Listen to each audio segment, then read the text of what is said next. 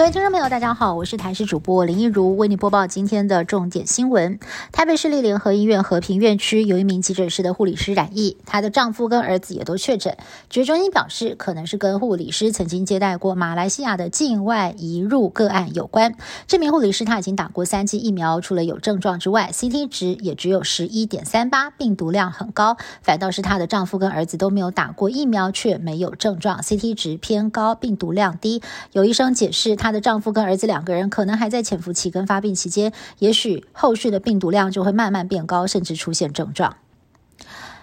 台北市长柯文哲出席智慧城市论坛开幕，更难得和桃园市长郑文灿。经济部长王美花同台，贝里斯市长华格纳更率团访台。没有想到，华格纳身边已经工作人员经过筛检阳性确诊，包括了华格纳在内，同团八人遭到隔离，无法参加活动。只是现在传出，他们经由专案泡泡来台，却没有在机场落地筛检，直到下榻的饭店通报，台北市才紧急的派人前往饭店裁检。副市长黄珊珊坦言很惊讶，但指挥官陈时中强调，只要第零天裁剪在饭店做，其实也可以。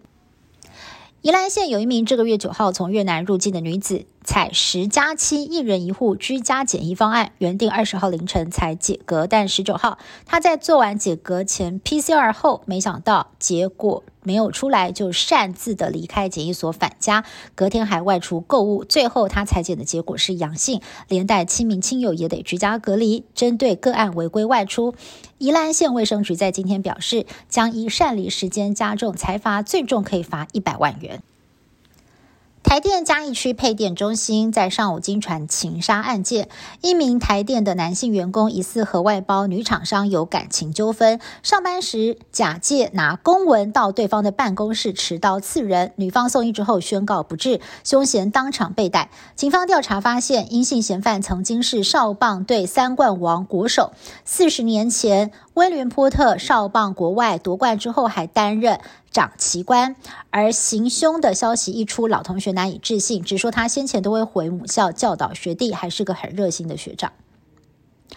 乌克兰南部城市赫尔松是俄军占领的第一个城市，不过当地有居民不顾自身安危，冒险上街抗议，遭到了俄军开枪射击。最近传出乌军正在展开反攻，打算要夺回失土。当地一些曾经经历过二战的民众说，俄军的行径比当年的德军还要恶劣。乌克兰南部重镇马里乌波尔遭到了俄军围城多日，大约有三十万人仍然受困在城里，快要没有物资了。乌国官员指控俄国想要故意饿死当地人，逼他们投降，而俄国的军队也继续毫不留情的轰炸，甚至还试出了发射真空弹的影片，宣称马里乌波尔就是目标。